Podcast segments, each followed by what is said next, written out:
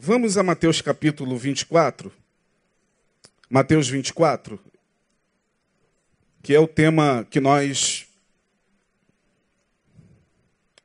escolhemos para basear a nossa fala. Mateus capítulo 24, verso 37.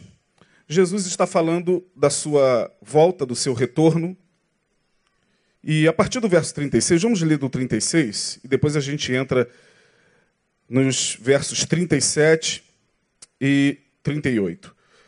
Jesus fala: Daquele dia e hora, porém, ninguém sabe, nem aos anjos do céu, nem o filho, senão só o Pai. Pois como foi, aí sim, como foi dito nos dias de Noé, assim será também a vinda do filho do homem.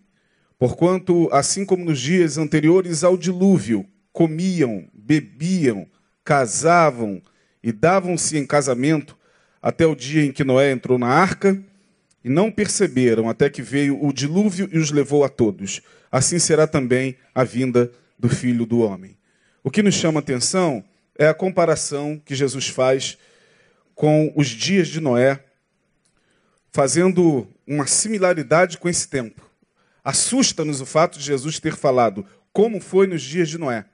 Por que, que Jesus toma como exemplo os dias de Noé? Nós falamos aqui, sendo um tempo tão remoto. Na verdade, aquele mundo foi um mundo que acabou.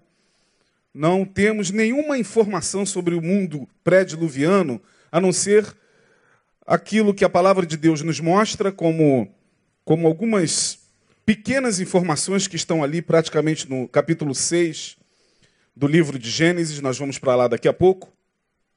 E através da, da tentativa da arqueologia de tentar, de alguma forma, escavar e buscar é, informações e artefatos que pudessem comprovar que houve realmente um dilúvio sobre a terra. E hoje não há dúvidas, o dilúvio é um, um fenômeno que está presente em todas as culturas, em todas as, as, as civilizações, todas as culturas, cada um dentro da sua narrativa, da sua, da sua forma de construir a, a, o fato. Né? Cada um dentro do seu mito fala de um dilúvio. Não temos como negar isso. E quando Jesus fala, será como nos dias de Noé, não temos como entender essa fala de Jesus, porque que os tempos atuais seriam semelhantes aos dias de Noé? Por que, que Jesus fala que o fim será como o começo? Por que, que Jesus faz o Apocalipse beijar o Gênesis? Por que, que Jesus faz essa, essa fusão entre o Apocalipse, que nós entendemos como o escatom, o fim de todas as coisas, com o início? O que, que estava lá no início que pudesse nos dar pelo menos uma ideia do que estaria acontecendo nos nossos dias. Nós falamos então aqui sobre algumas algumas coisas. Eu queria levá-los a Gênesis 6. Não temos como entender o texto se a gente não for aos dias de Noé. Gênesis capítulo 6 é o capítulo que nos dá mais ou menos assim um panorama geral do que estava acontecendo nos dias de Noé. Nós falamos que aquela humanidade estava em contenda com Deus e por conta disso a vida estava sendo reduzida. Quando o homem está em contenda com Deus, a vida é reduzida. Quando a criatura se rebela contra o seu Criador, o resultado disso é a redução da vida. Jesus disse: Eu vim para que vocês tenham o quê? Vida e a tenham com abundância. Vida, essa palavra vida, zoe no grego, não tem nada a ver com vida biológica, não tem a ver com bios. Na Bíblia, bios refere-se à vida no sentido da vida orgânica, de todo ser vivo. E zoe, quando Jesus fala, eu vim para que vocês tenham zoe, não bios, mas zoe. Zoe fala de uma vida sobre vida. É, zoe é a vida, é a vida que traz sentido à vida. É isso que Jesus está dizendo. Eu vim para vos trazer uma vida que faz, vocês já estão ouvindo isso aqui há muito tempo, que faz a vida valer a pena, que faz a vida ser bem vivida. É isso que é vida. E é essa vida que foi reduzida em Gênesis capítulo 6, verso 3, nós vemos aí como a humanidade estava. Deus falou: O meu espírito não permanecerá para sempre no homem, porquanto ele é carne, mas os seus dias serão 120 anos. Perceba que Deus estava em contenda com aquela humanidade, Deus estava em litígio com aquela humanidade. Ah, aquela civilização estava totalmente afastada de Deus e não estava afastada é, por pouco tempo, por muitos anos, ah, ah, os homens pré-diluvianos se afastaram de Deus e diz o texto que só se invocou o nome do Senhor a partir de Sete, filho de Adão e Eva.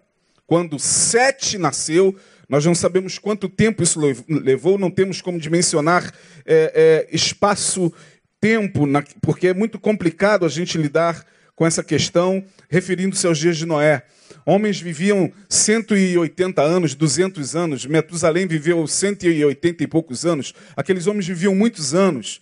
E nós não temos assim uma noção de tempo, porque a nossa mente não alcança, fica algo muito complexo para que nós, cidadãos do século 21, é, possamos entender como o tempo era medido naquele, naqueles dias. Só se sabe que a partir de sete, diz o texto lá, o nome do Senhor voltou a ser invocado.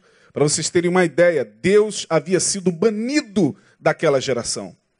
Deus havia sido varrido da consciência coletiva daquele povo. E por causa disso, Deus é, diz: Não contenderá o meu espírito para sempre com o homem, porque ele também é carne. Seus dias a partir de agora serão 120 anos, a vida será reduzida. Nós falamos sobre isso fartamente. Falamos também que havia naquele tempo gigantes sobre a terra. Nós entramos nessa área um pouco complexa, é uma área delicadíssima. Na quarta-feira passada nós falamos sobre isso e em algumas mentes muito formatadas teologicamente, fica difícil compreender esse texto. Eu mostrei a vocês aqui que, justamente no primeiro versículo do capítulo 6, sucedeu que quando os homens começaram a multiplicar-se sobre a terra, e lhes nasceram filhas, viram os filhos de Deus que as filhas dos homens eram formosas e tomaram para si mulheres de todas as que escolheram. É, vem o versículo de número 3 que nós lemos, e no verso 4 é o que mais nos chama atenção.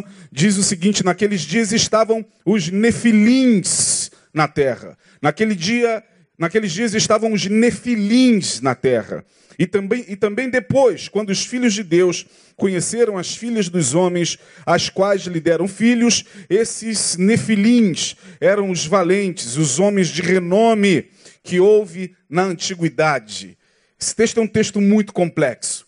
Primeiro, porque ele gerou um certo desconforto em alguns teólogos, em alguns exegetas, em alguns tradutores da Bíblia. E, mais precisamente, no século IV, com Santo Agostinho, que, quando leu o texto, não admitiu a sua originalidade, ele substitui os filhos de Deus aqui como sendo os filhos de Sete e as filhas dos homens como sendo as filhas de Caim, para resolver o problema. Para que não, o texto não ficasse assim tão complexo, de tão difícil entendimento. Só que, na verdade, está aí diante de vocês o texto é, que diz que naquele dia estavam os gigantes. Em algumas traduções está escrito gigantes. Essa tradução que está aí é, para vocês já deixa claro: estavam os nefilins. Os nefilins, a palavra nefilim no hebraico vem de uma palavra hebraica, de um, é, é, é de, de um radical hebraico, nefal. Nefal significa aqueles que caíram. Os caídos estavam na terra. É exatamente isso que o texto está dizendo. Portanto, nos dias de Noé haviam nefilins, gigantes, criaturas hibridizadas, nós não sabemos como isso aconteceu e também não estamos aqui para entrar nesse mérito, mas aconteceu. Diz o texto que os filhos de Deus, os Benai Elohim. Aí no verso de número 4 diz que quando os filhos de Deus conheceram as filhas dos homens, filhos de Deus aí no, no hebraico é Benai Elohim, seres de grandeza, anjos. Anjos.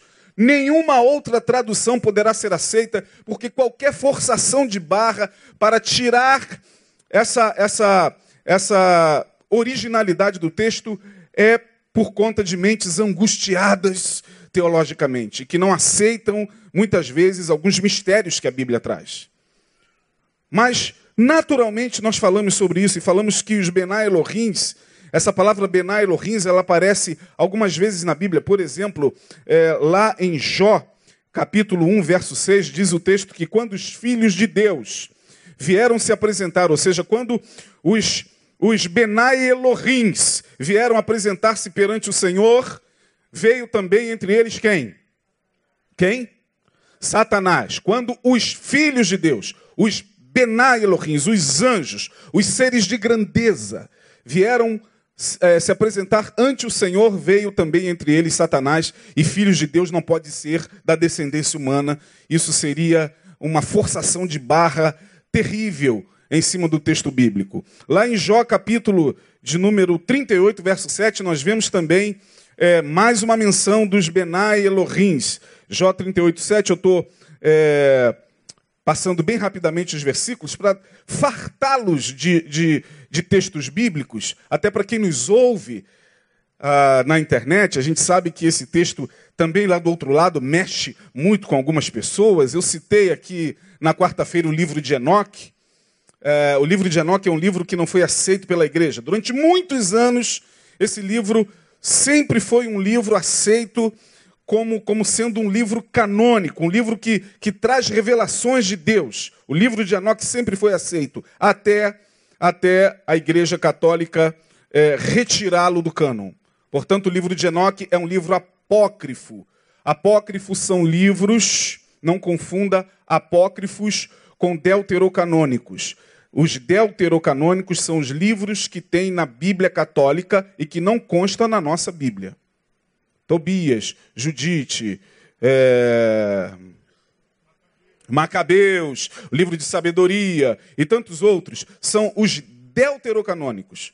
Após a reforma protestante, já tiraram os deuterocanônicos também da Bíblia protestante. Nós não temos os deuterocanônicos. Você vê que isso aí é uma guerra é, estranha que acontece nos concílios, mas tudo em nome do Espírito Santo. Tudo em nome. De... É o Espírito Santo está dirigindo tudo. É, a gente aceita que seja assim. Amém. O livro de Enoque foi retirado porque o livro de Enoque, junto com alguns outros, foi considerado apócrifo. Apócrifo significa um livro obscuro, misterioso. E é justamente o livro que narra, ipsis literis, o que estava acontecendo aqui em Gênesis 6. A Bíblia diz que Enoque andou com Deus e não foi mais visto, porque Deus o tomou para si. Deus o tomou para si, Deus o arrebatou da dimensão terrena, justamente para que, numa outra dimensão, Enoque fosse aquele que Deus escolheu para sentenciar os Benai Elohims, sentenciar os anjos, que entraram na nossa dimensão. Aí você, me ouvindo, talvez dê um nó na sua cabeça, meu Deus, é muita informação. Será que isso é verdade? Irmãos, pega e leia a Bíblia, de Gênesis a Apocalipse, e você verá anjos entrando na nossa dimensão. Eles comeram com Abraão, tomaram um bom café da tarde lá com Sara. Dois deles foram até Sodoma e Gomorra. Um deles apareceu para Gideão, quando Gideão estava malhando o trigo no no lagar. Um deles chegaram, salve varão valoroso, o Senhor é contigo. Então a Bíblia, a Bíblia é para quem lê. Só se assusta com a Bíblia quem não a lê. Quem não a conhece. Porque quem conhece a palavra sabe que os anjos, Paulo vai falar sobre isso, meu Deus do céu. Pastor Neil ministrou durante quase um ano a palavra aos Hebreus, e se eu não me engano, no versículo que agora me escapou, em Hebreus 13, é, não vos esqueçais da hospitalidade. Lembram desse estudo? porque por ela muitos sem saber hospedaram o quê? Anjos. Você tome cuidado quando alguém bater na sua porta, olhe bem dentro dos olhos, mesmo que ele esteja sujo e maltrapilho, pode ser um deles. Tome muito cuidado antes de virar a cara para as pessoas que chegam até você precisando de ajuda. A gente também não tem que ajudar cegamente, mas a gente tem que saber que os anjos continuam agindo e eu creio neles. Creio, inclusive, que eles estão aqui agora. A gente só não consegue ver por quê? Porque nós estamos numa dimensão diferente da deles. Só isso. Por que, eu não vejo, pastor? Porque você está na terceira dimensão, na dimensão é, física. Você não está na quarta. Mas uma pessoa aí no nosso meio, se Deus quiser levá-la para a quarta rapidinho, assim, ó, bum, agora aí sentada ela vê. Ih, tá cheio de anjos aqui, meu Deus. É verdade, tem um ali na porta. É claro que o nosso culto não é um culto a anjos, mas é só para vocês terem uma ideia e perceberem que era possível.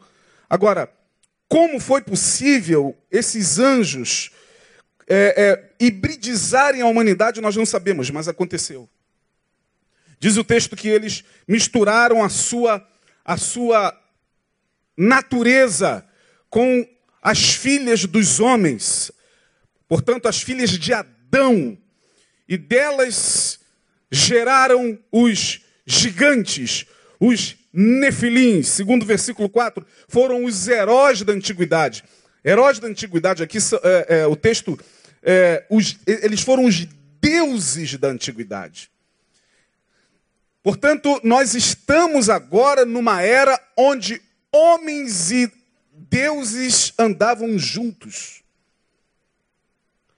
Ou vocês acham que quando esses filmes são lançados no cinema, quando esses desenhos são lançados no, na, na, televisão, e que mostra essa, essa era onde os deuses habitavam com os homens, isso é à toa? Tu acha que esses diretores são o quê? Eles conhecem mais a Bíblia do que a gente, gente. É porque é muito difícil para a nossa cabeça cientificada, materialista, é, acostumada com aquilo que vê, com aquilo que toca, com aquilo que percebe com os cinco sentidos, alcançar isso. Perceba, nós temos nas mãos um livro, que é a Bíblia Sagrada. É, esse livro é um livro de conteúdos espirituais. Mas mesmo esse livro nos revelando conteúdos espirituais, temos uma dificuldade muito grande em aceitar os conteúdos ditos e mostrados e revelados aqui. Percebam. Portanto, não tem como a gente negar isso. Eles estavam presentes na humanidade, eles, eles foram os, os seres caídos. Ah, Enoque, eu quero fazer menção aqui de Enoque, do livro de Enoque, sendo esse livro mesmo um, um livro apócrifo, eu não quero tomar o livro como sendo um livro para ser exaltado, mas Enoque vai nos dar a informação mais precisa, vai dizer que uh, houve uma rebelião e os filhos de Deus, liderados por Samiasa e Azazel, uniram-se 250 aproximadamente anjos destes e disseram: Vamos descer como homens e vamos corromper a natureza humana. Vamos nos misturar com as mulheres. Você fala, pô, mas isso era possível? Seria possível em Sodoma. Dois deles chegaram até Sodoma para avisar o juízo de Deus.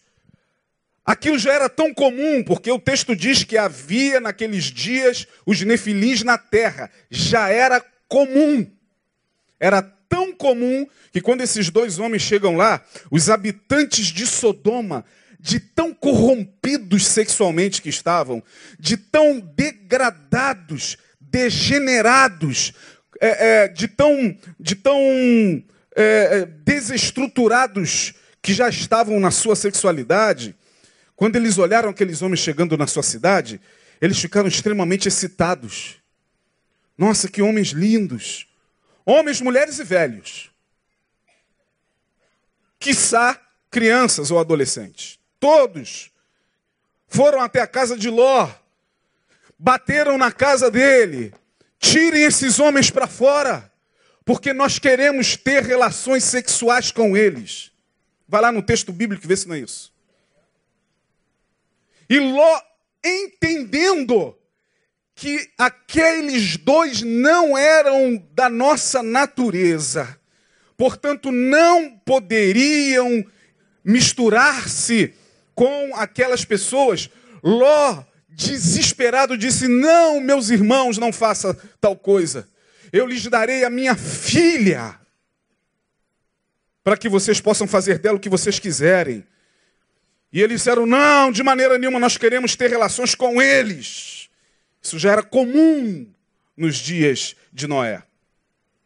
E aí os anjos tiveram que levantar as mãos, e vocês sabem o que aconteceu com aquele povo. Eles ficaram cegos, apalpando a porta até de manhã sem achá-la. E de manhã eles pegaram nas mãos de Ló, da esposa, e saíram da cidade, porque Deus já havia é, programado a destruição. Então isso era muito comum. Os Benai Elohims entraram no nosso plano. E aí eu queria mostrar a vocês, só para vocês ficarem um pouquinho mais pensativos se eu volto ou não a falar sobre isso depois das férias. Eu quero mostrar a vocês um texto bíblico. Bom, é, agradeço muito a generosidade do pastor, mas eu sei que eu, eu, particularmente falando, causa um certo desconforto em algumas pessoas, pela minha forma de abordagem. O texto diz que os anjos estavam presentes. Enoque diz que eles foram liderados por dois grandes e poderosos líderes, Samiasa e Azazel. Quando isso aconteceu, Deus olha para eles e diz o seguinte: Eu vos, vos castigarei, porque vocês corromperam a terra, eu vos prenderei em cadeias eternas até o dia do juízo. Tanto você, Samiasa, como você, Azazel. Azazel, segundo o livro de Enoque, é um livro apócrifo. Ah, pastor, está pregando sobre livro apócrifo? Sim. O livro apócrifo de Enoque diz que Azazel foi preso no deserto. E diz que Azazel era, antes de se corromper, o anjo que encarregado de anotar as faltas humanas e apresentá-las a Deus. Agora, caído, como um rebelde, como que, o que participou da, da, da rebelião, Deus o prende no deserto. Os judeus acreditavam que num determinado, numa determinada parte do deserto, ninguém passava por ali sem antes fazer um sacrifício a Azazel. Ele se alimentava de pecados. Levítico capítulo 16. Aí vocês vão pensar se, se vale a pena ou não continuar. Abra sua Bíblia. Ah, não, está aí, vai aparecer para você. O dia do perdão. Esse texto aqui fala sobre a orientação de Deus acerca do perdão coletivo para o povo, onde o sacerdote tinha que tomar dois novilhos. Um era preparado para ser apresentado ao Senhor, pela expiação das culpas do povo de Israel. Só que o povo ia passar pelo deserto. O outro, vamos ler, a partir do verso 7. Também tomará os dois bodes e os porá perante o Senhor à porta da tenda da revelação.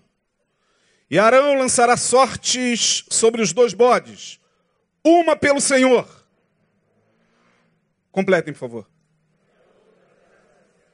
Uma pelo Senhor. Estão tímidos?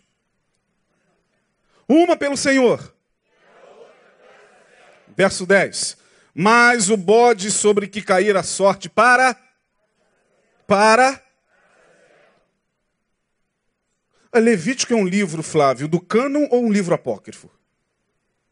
É do cânon? Está aqui na Bíblia. Em algumas traduções está o bode expiatório. Mas aqui é a tradução mais próxima. E, para Azazel, será posto vivo perante o Senhor. Por quê? para com ele fazer expiação, a fim de enviá-lo ao deserto para quem? Ou seja, um é para o Senhor, outro é para que o povo passasse sem ser importunado por esse anjo que já estava preso. O que, que isso significa, pastor? Tanta informação significa aquilo que vocês já sabem muito bem: que espíritos malignos se alimentam do nosso pecado. Que espíritos trevosos e obsessores e demoníacos se alimentam de ambientes onde ali estamos produzindo tudo que é, que é de ruim e de pior da natureza humana. Então você tome muito cuidado. E aqui não é nenhuma palavra moralista, pelo amor de Deus. Tudo que nós não somos aqui é moralistas. Nós somos livres para estar onde a gente quiser estar. Aqui não tem essa coisa de você não pode isso, não pode aquilo, você não pode ir para baile, você não pode ir para show, você não, não existe isso aqui. Mas há que se ter uma consciência espiritual dos lugares onde a gente está. Fazendo o que ali? O que está sendo produzido ali? Porque há lugares hoje cuja produção só alimenta essas potestades. Há lugares onde a humanidade vai produzindo, produzindo, produzindo, produzindo com a sua sexualidade, produzindo com a sua agressividade, produzindo com a sua, com a sua permissividade, produzindo e eles só se alimentam. Eles estão numa dimensão se alimentando de tudo isso que a humanidade está produzindo. Isso vai criando um prato cheio para depois eles vomitarem contra nós mesmos. Portanto, tudo que nós estamos vivenciando nos tempos atuais, nos dias chamados de hoje, nada mais é do que as nossas próprias produções. Hoje eu entendo melhor por que, que Deus falava para o povo: aquele que é, é, eu visitarei a iniquidade dos pais nos filhos até a terceira e quarta geração daqueles que me aborrecem. A gente vai produzindo, vai vindo, vem uma outra geração e continua produzindo, e passa uma outra geração e a maldade permanece, e a iniquidade permanece, e o distanciamento de Deus e do que é sagrado, e do que é transcendente, do que é espiritual permanece. As sociedades vão caminhando cada vez mais para viverem segundo as intenções do seu próprio coração, ignorando isso. Ignorando que qualquer coisa que nós produzimos está sendo recebido na nuvem. Você conhece a nuvem? Aonde está tudo isso? Na nuvem. Tudo que você produz de maldade, de perversidade, de nude, está na nuvem. Ou você não sabia disso? Estou falando alguma coisa aqui que não seja moderno? Você conhece a nuvem? Já ouviu falar da nuvem? Agora a nuvem já foi profetizada lá em Hebreus. Olha que coisa linda. Olha como a Bíblia é maravilhosa, é só saber ler. Pois que estamos rodeados de uma tão grande o quê? Nuvem de testemunhas. Você está pensando que uma vírgula de maldade, de perversidade, de comentário malicioso, como Neil falou aqui, do pobre do pastor que, não suportando a depressão, tirou a sua vida. Você está pensando que isso, isso some? Isso é um byte que sumiu? Coisa nenhuma. Isso volta. Porque são eles que estão pegando tudo isso e hoje, mais ainda, utilizando os recursos da tecnologia. Vamos correr porque não dá tempo para a gente se aprofundar tanto, mas está aí. Azazel. Voltando a Gênesis 6. Ah, os Benai Elohims alteraram o curso natural da humanidade. Eles alteraram a natureza humana, corrompendo e potencializando o mal que já habitava o próprio homem. Esses nefilins, esses gigantes, os caídos, eram os obsessores dos homens daquele tempo, fascinando-os com as descobertas da magia, dos cultos tenebrosos, dos cultos da magia negra, dos conhecimentos ocultos da, do, da, da terra, da água, do fogo e do ar. Aonde começou tudo isso, pastor? Com eles. E foram eles que se diluíram nas culturas. Hoje, eles são chamados por vários nomes, dependendo da cultura. Eu não vou entrar aqui nesse mérito. Eu corro até o risco de falar alguma besteira aqui e ser processado. Mas eles estão aí, cada um, cada, os próprios com, com, com nomes diferentes. Na Grécia, eles tinham outros nomes. Na Índia, eles tinham seus nomes. Na cultura africana, eles também têm seus nomes. Na cultura persa, eles tinham seus nomes. Entre os maias, entre os incas, entre os astecas, lá estão eles presentes. Não tem como, é só você pesquisar. Eles estão presentes desde que o homem é homem sobre a face da terra. Portanto, são eles os que alteraram, perceba, a ideia desses seres foi alterar a natureza humana. Foi fazer da natureza humana uma outra coisa que não mais representasse o humano. Eles alteraram a genética humana.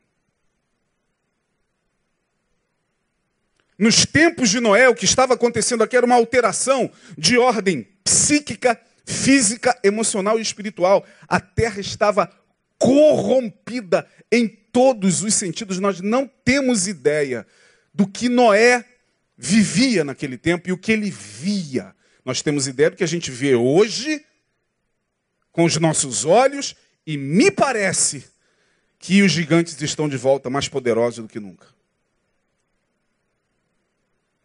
Como, pastor, a gente pode pensar dessa forma? É... Bom, correndo, porque o tempo não nos permite, hoje eu queria falar desses gigantes no nosso tempo, que não estão mais andando fisicamente, mas eles estão presentes nas esferas mais sutis da humanidade. Hoje nós podemos falar de uma sociedade que vive agigantamentos. Hoje tudo está agigantado. Tem um filósofo francês chamado Gilles, G-I-L-E-L-L-E-S. Gilles, ou Gilles, ele é francês, eu não sei como pronuncia. Gilles Lipovetsky. Ele, para mim, é um dos melhores leitores da atual conjuntura global. Gilles Lipovetsky. Ele lançou alguns livros a cultura mundo, a hipermodernidade, ele fala que hoje tudo está hiper, tudo está agigantado. Ele fala que hoje nós estamos vendo, por exemplo, um hiper. Quando a gente fala de hiper, hiper é algo gigante. Ele fala do hipercapitalismo. Vivemos hoje um hipercapitalismo, minha gente. E não temos como a gente fugir disso. Gilles Lipovetsky vai dizer: o hipercapitalismo é o novo ciclo do capitalismo, com a eliminação dos controles do mercado. É um sistema que escapa dos governos, das instituições e promove a livre troca planetária, que deveria, diz Lipovetsky, trazer crescimento, estabilidade, redução da pobreza, porém só agravou as diferenças socioeconômicas existentes. As empresas desenvolvem novas formas de organização baseadas na autonomia, responsabilidade, iniciativa e reatividade individuais, o que gera ansiedade nos indivíduos e reforça a ideia de que o sucesso e o fracasso dependem apenas da pessoa, que vive com medo da avaliação permanente e de não estar à altura da empresa. Isso gera angústia, baixa autoestima e autodesvalorização. Dessa maneira, Diz Lipovetsky, o hipercapitalismo desestabiliza personalidades, identidades e a vida mental e moral dos indivíduos. Faz recuar as ideologias, as forças sociais. Atingiu o imaginário coletivo e individual, os modos de pensamento e os objetivos da existência em relação à cultura, à política e à educação. Hipercapitalismo Estamos vivendo então nesse agigantamento do, do capitalismo pantagruélico que vai esmagando vidas. Em nome de algo etéreo que não se vê, não se pega. Mas o mundo está sendo empurrado cada vez mais para esse hipercapitalismo. Ele fala também do hiperconsumismo. Olha o que, que ele diz, Lipovetsky. De acordo com Gilles Lipovetsky, a sociedade de consumo, eu e você, comumente definida a partir do fim da Segunda Guerra Mundial, era definida pelo consumo semi-coletivo. A família comprava bens para o uso coletivo em casa. Uma TV, um carro, uma linha telefônica eram itens de desejo e status. O que se vê a partir dos anos 70, mas que acelerou se agigantou vertiginosamente a partir dos anos 80, sob a tutela americana do presidente Ronald Reagan, foi o consumo dirigido quase que exclusivamente ao indivíduo. Uma TV, um carro, um telefone agora por pessoa. Olha o que, que Gilles Lipovetsky está dizendo, o hiperconsumismo. Uma TV, um carro, um telefone por pessoa. E mais do que isso, um culto às marcas e um desejo coletivo que transcende classes sociais, por artigos e símbolos que denotem luxo. Tudo de acordo com Lipovetsky para adular o indivíduo, que volta suas paixões para si mesmo, seu ego, seu conforto, em um mundo de ideologias coletivas arruinadas. Vivemos, diz Lipovetsky, em uma sociedade paradoxal que não se equilibra mais facilmente entre o materialismo e a espiritualidade. Nós estamos sendo tragados por esses gigantes, pelo hiperconsumismo, pelo hipercapitalismo. Hoje, cada um pensa em si. Hoje, não interessa mais o sofrimento alheio. Hoje, você pensa no seu conforto. Você não pensa na manutenção e no bem-estar mais do planeta. Que o planeta se exploda contanto que meu ar-condicionado funcione nessa noite de calor. Que se dane as florestas, os rios e os mares, contanto que eu tenha na minha casa aquela mesa de peroba rosa que eu tanto desejo, que muitas outras árvores sejam cortadas. É isso que Lipovetsky está falando. Perdemos o senso de coletividade. A gente não consegue mais pensar coletivamente. Cada um pensa, segundo ele, em si. Ora, o que, que as pessoas vão fazer nas igrejas? Vivemos esse, esse hiperconsumismo também em nossos cultos. Cada um buscando a sua bênção. Cada um buscando a resposta para a sua dor. Cada um preocupado com o seu problema. Você vem aqui, você senta, você oferta, vai embora. E você não está nem aí para o que acontece com a coletividade. Muitos de vocês, eu não diria muitos, mas alguns de vocês, são hiperconsumistas mesmo. Não é porque vocês têm culpa, não. E quiseram ser, não. É porque estamos vivendo hoje na era dos os gigantes estão de volta. Portanto, hoje interessa a minha bênção, o meu conforto, a minha vitória em detrimento da vitória alheia, que ele busque a vitória dele. Ora, eu fiz a corrente, que ele faça a corrente e, e, e alcance a bênção também. É cada um por si, Deus por todos, dentro das igrejas. Cada um se matando pela sua bênção. Ninguém mais pensa em coletividade.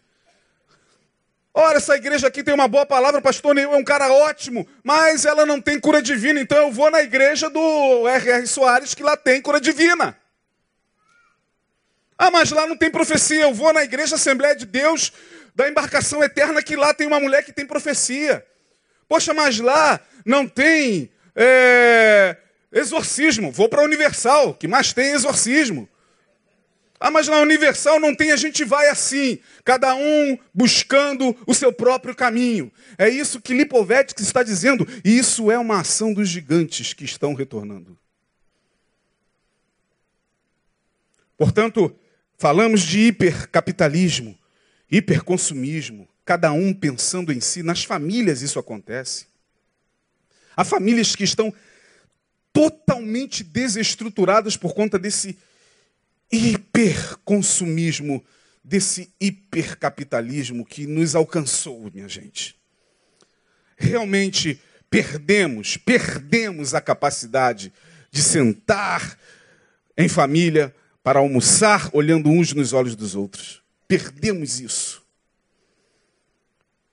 Essa era está nos roubando disso. Então, quando você chega em casa, é cada um no seu quadrado. E não encha o meu saco.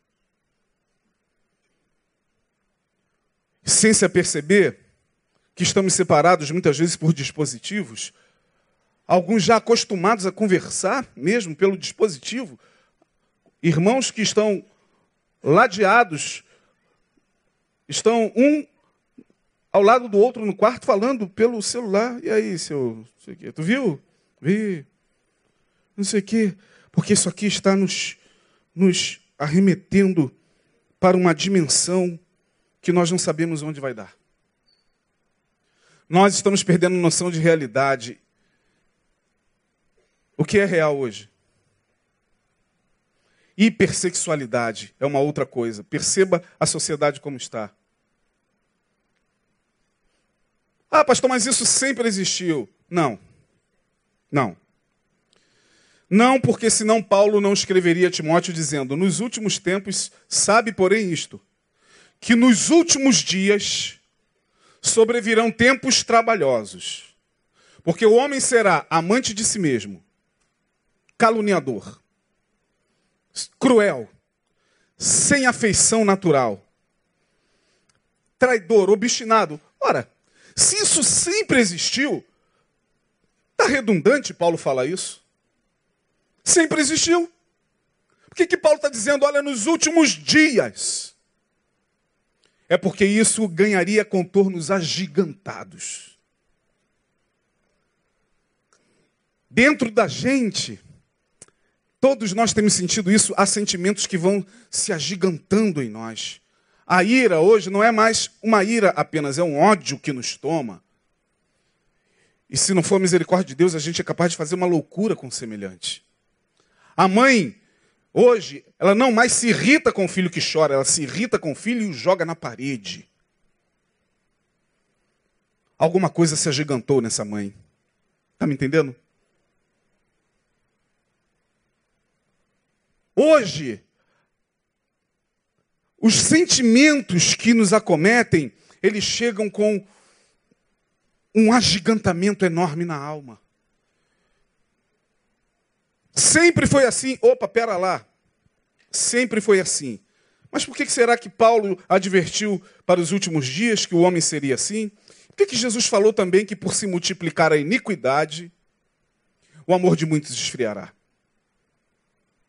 Ora, desde que o homem pecou, o homem é iníquo, desde que o homem pecou, como homem, como espécie, essas coisas sempre aconteceram, pastor, em todas as eras. A história se repete. Isso tudo sempre aconteceu em, em, em outras classes sociais. Ah, por que, que então Jesus nos advertiu e disse que seria como nos dias de Noé esse tempo? Por causa desses agigantamentos. Eu falei na semana passada você demorava muito para falar, mal de uma pessoa. Você até falaria dentro de três ou quatro dias. Que a língua já estava coçando mesmo. Para fazer aquele comentário perverso, aquele comentário que ia denigrir aquela pessoa, mas você demorava um pouquinho. Hoje não, hoje é tudo na velocidade da luz. Para denigrir, basta entrar, como o pastor falou, nas redes sociais e denigrir. E destruir a vida de uma pessoa. E desmoralizar uma pessoa. Está tudo muito rápido, está tudo muito agigantado. A maldade hoje ganha contornos tecnológicos. A perversidade, aquilo que nós trazemos como iniquidade, hoje ganha contornos tecnológicos. Portanto, no passado não era assim.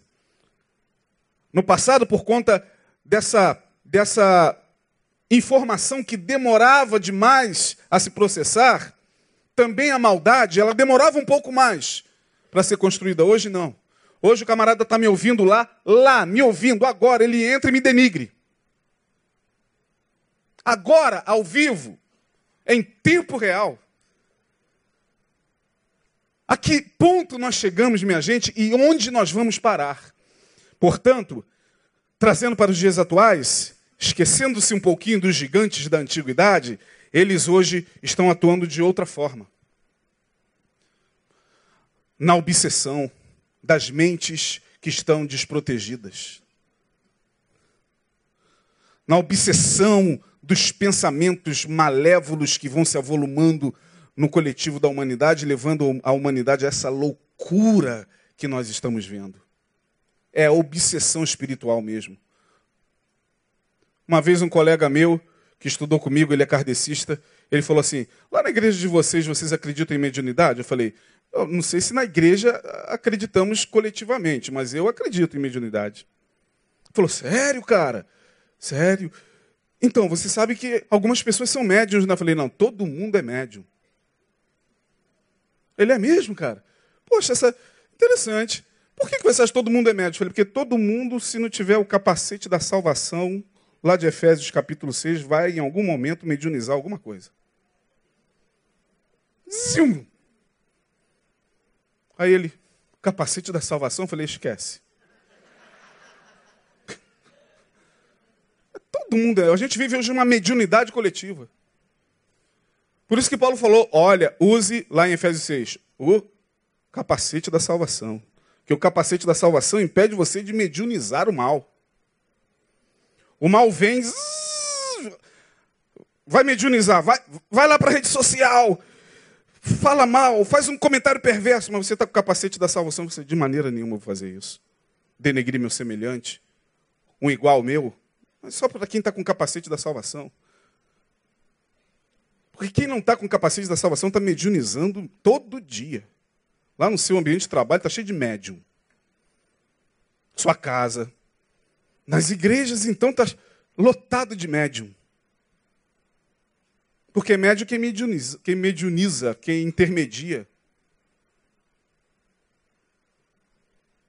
Eu não, entendo mediunidade como os kardecistas entendem. Até acredito que possa acontecer tal como eles entendem. Eu estou dando uma outra versão de mediunidade. Daqui para frente vocês verão cada vez mais as pessoas mediunizando assim, ó, no meio da rua. Parar e pisou no pé dele, ele vai pegar uma pedra, vai esmagar a cabeça do, do indivíduo que pisou no pé dele. Mediunidade. É o que a gente vê por aí. O outro passa lá com a camisa do Vasco, vai ver um grupo aqui com a camisa do Flamengo, olha para aquele pobre coitado que pesa 13 quilos, que não aguenta um sopro, 20 homens em cima dele, destroem a vida do indivíduo, bate, mata, fica chutando aquele corpo. Tudo médios. Os gigantes estão ali. Ó. Mediunizando. Olha o que o pastor está falando. Comete a maldade, e a gente não está dizendo aqui que o mal é cometido pelo indivíduo porque ele estava possesso, a gente não está aqui colocando a culpa no demônio, a gente está falando de uma outra coisa. A gente está falando de obsessão espiritual, que é o que está acontecendo na, na, na, coletividade. Os gigantes estão voltando com força. Aliás, eles, eles nunca se foram, foram-se seus corpos no dilúvio. Aqueles monstros ficaram lá, os corpos. Diz o livro de Enoque que a sentença de Deus para eles foi vagarem entre, entre os céus e a terra. Vocês ficarão vagando até o dia do juízo. Porque vocês não são nem daqui nem de lá, vocês são monstros. São eles. Estão aí pelas esquinas. Estão aí pelas ruas. Doido para encontrar um médium. Doido para encontrar alguém cuja língua é perversa, cujas mãos correm, cujos pés correm para o mal.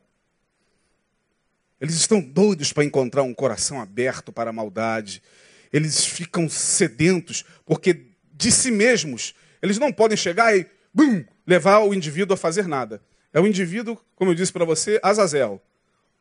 Ó, é você com o que você fala, com o que você produz no dia a dia, com o que você pensa, com o que você deixa como rastro, e que eles vão atrás só se alimentando.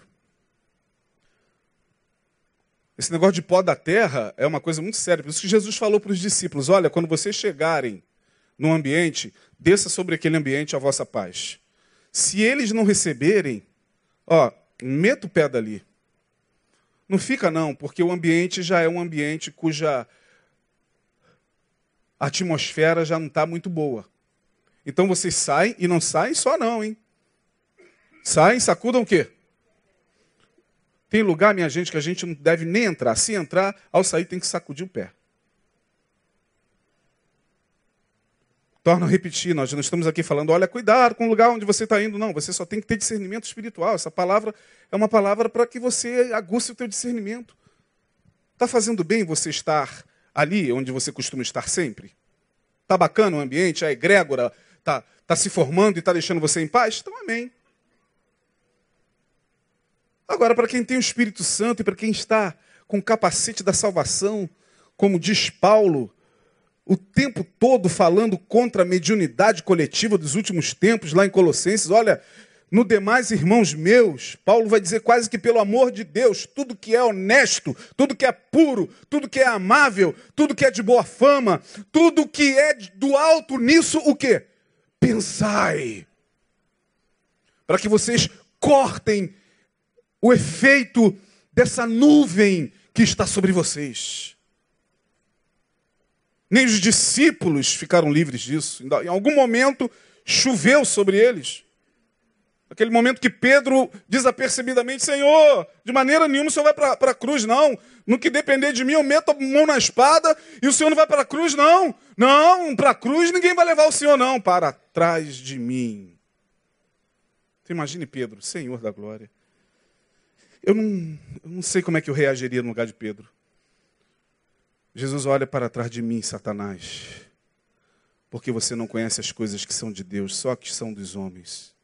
Pedro, hã? Hã? Desfez a nuvem. Todo dia a gente se encontra com um médium. Ah, teve um dia que eu parei ali na esquina para tomar um suco. Final da Piraquara tem um lugarzinho que faz suco que eu adoro à esquerda. Qual o nome? Cabral? Estou sabendo hoje, eu vou ali, ó. Aquele suco gostoso que eles fazem. Eu sempre vi uma mulher ali, por isso que eu não sabia que era o nome. Eu estou lá tomando meu suco de cupuaçu, que eu sou quase que viciado nesse suco. Chegou um cara, atravessou a rua. Ah, vou matar! Ela vai morrer hoje! Eu assim, tomando suco, olhando para ele. Entendeu, cara? Comigo, olho desse tamanho. Comigo não!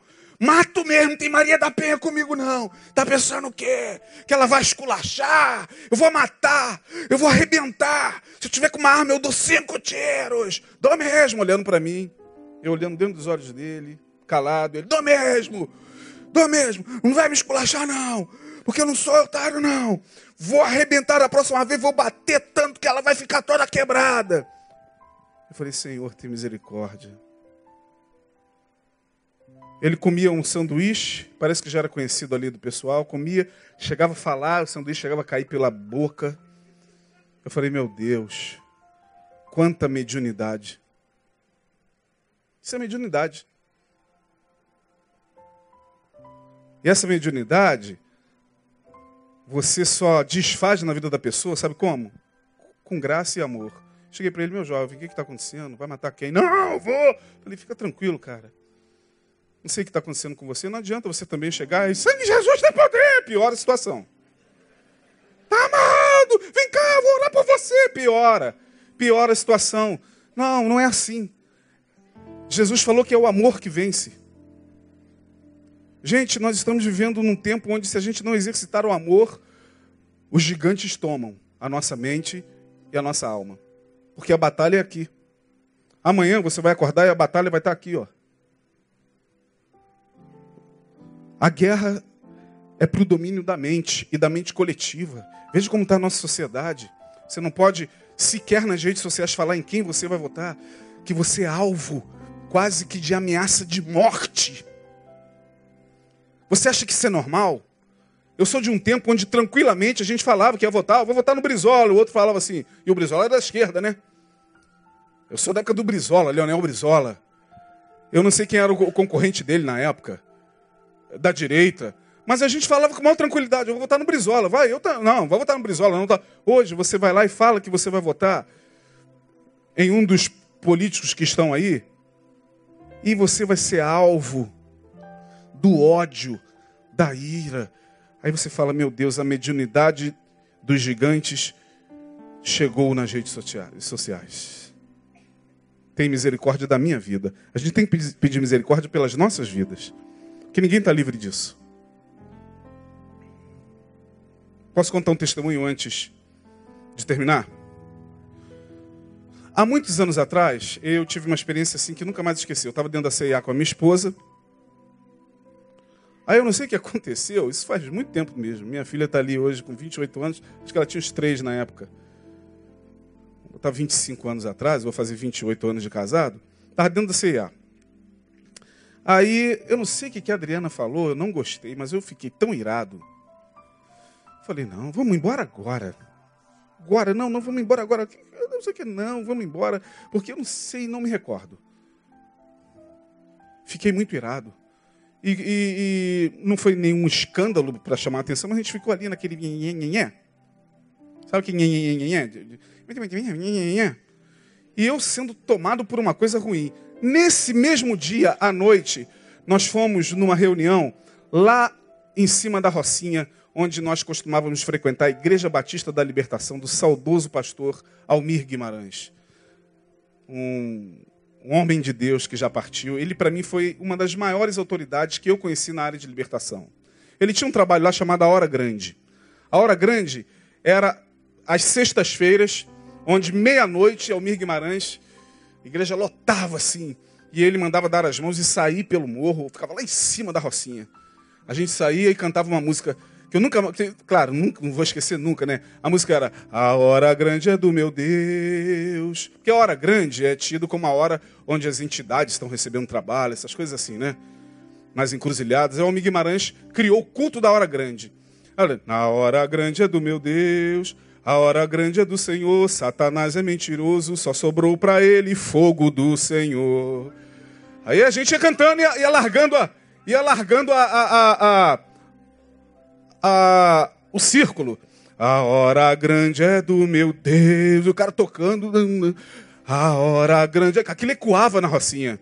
E eu cansei de ver bandido chegar drogado, com arma. Almir deixa ele entrar. Entrou, o bicho pegava. E rolava, e em nome de Jesus sai. E o garoto se convertia ali. Nesse dia, a gente lá, a hora grande, manifestou-se uma entidade. Quando se manifestou, o Almir Guimarães chamou a mim e a minha esposa para se aproximar, para a gente. É como se fosse um estágio, né? Vem cá, pastor Isaías. Quando eu cheguei, quando eu cheguei, a entidade olhou para mim e riu. Fez assim, ó. Eu estava lá na CIA. Fui eu. e riu. Eu falei, em nome de Jesus, tu estás repreendido. Não está dizendo que entrou no meu corpo, nada disso, mas perceba. Vocês estão percebendo? Estão alcançando o que eu quero dizer? Assim que eu cheguei, a entidade olhou. Eu estava lá na CIA. Tinha acontecido de manhã. Aí eu fico pensando, ou a gente daqui para frente leva a sério a espiritualidade, minha gente, ou então cada um vai buscar o mercado que melhor lhe for conveniente. Aqui a gente leva muito a sério a espiritualidade, a palavra porque é pela palavra que somos libertos. Os gigantes estão aí, mais vivos do que nunca. Hoje eu teria muito a dizer, não sei se teria como o pastor pediu, mas não sei se a gente consegue retornar esse estudo com mais profundidade, mas por hoje é isso que o Espírito Santo colocou no meu coração. Vamos cuidar da nossa mente. Vamos pegar o que está à nossa disposição.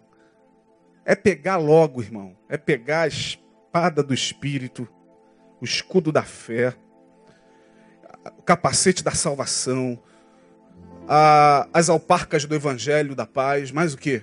Couraça da justiça e caminhar. Caminhar porque os dias são maus.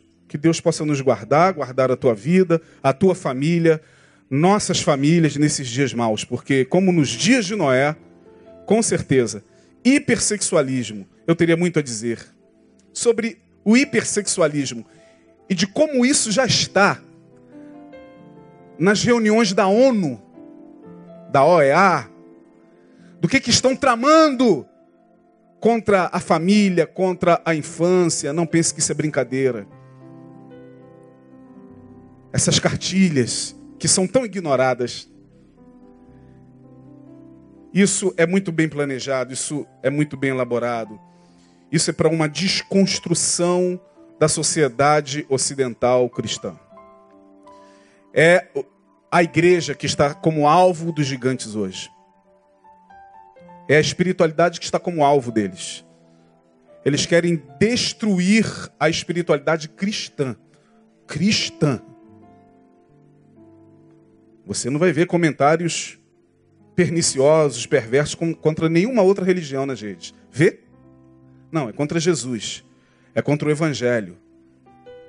Isso tudo tem um jogo por detrás. Mas que, por hora, como disse Jesus, eu teria muito a vos dizer, mas vós não podeis suportar. Que Deus nos abençoe. Muito obrigado, pastor Neil, pela confiança.